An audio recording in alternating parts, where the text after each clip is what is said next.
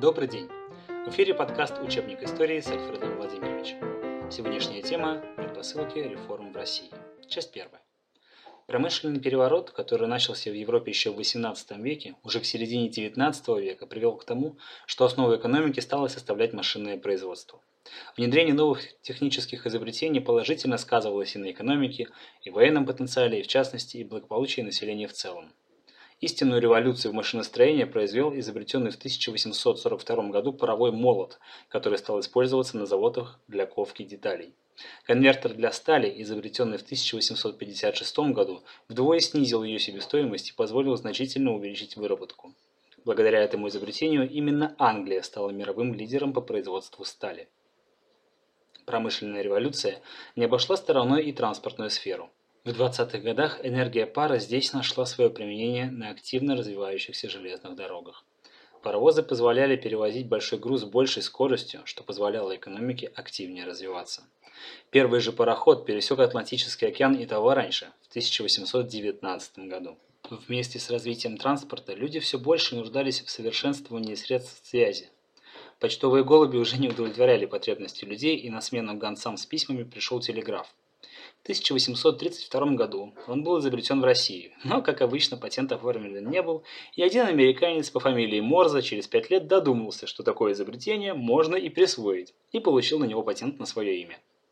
Для того, чтобы связать телеграфом Европу и Америку по дну Атлантики в 1866 году был проложен кабель. За 16 лет до этого телеграф таким же образом связал Англию и материковую Европу. В связи с растущим темпом прогресса активно менялось и социальное устройство общества.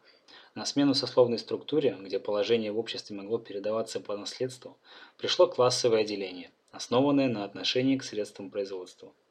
Основных классов было всего два – буржуазия и пролетариат.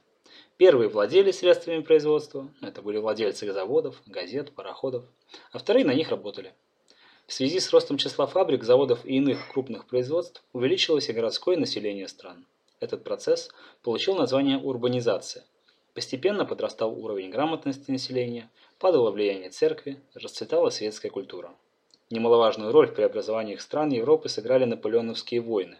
На захваченных им территориях все чаще устанавливались гражданские свободы. Промышленный переворот в России. Примерно эти же процессы протекали и в России, но, как и в большинстве случаев в отечественной истории, с некоторым опозданием. Переход к фабричному производству быстро происходил только в некоторых отраслях, но в подавляющем большинстве все еще имело место кустарное производство. Большой проблемой стало отсутствие производства станков, которые Россия закупала у Англии. Но основная сложность заключалась в том, что в России промышленный переворот происходил в условиях сохранения крепостного права. В первой половине XIX века в России обозначились районы хозяйственной специализации. Создавались железные дороги. При Николае I их протяженность достигала тысячи верст. Этот факт, безусловно, дал толчок к развитию экономики России. Вместе с тем шло постоянное расширение внутреннего рынка. Лучшей рекламой для производителей становились ярмарки, некоторые из которых имели всероссийское значение. Зажиточные крестьяне имели возможность заниматься предпринимательством, что повлекло за собой усиление социальной дифференциации. Рыночные отношения играли все большую роль в жизни помещичьих и крестьянских хозяйств, но не более 3% из них использовали передовые методы ведения хозяйства. 97% хозяйствовали по-старому, что непростительно в то время, когда прогресс шагает по планете. Объем внешней торговли вырос, Экспорт хлеба за первую половину XIX века вырос в 6 раз, но к середине XIX века США уже продавали в 7 раз больше хлеба, чем Россия. Власти страны прекрасно понимали, к чему приведет дальнейшее промедление в деле решения крестьянского вопроса. На протяжении первой половины XIX века и Николай I, и Александр I неоднократно созывали секретные комитеты по крестьянскому вопросу.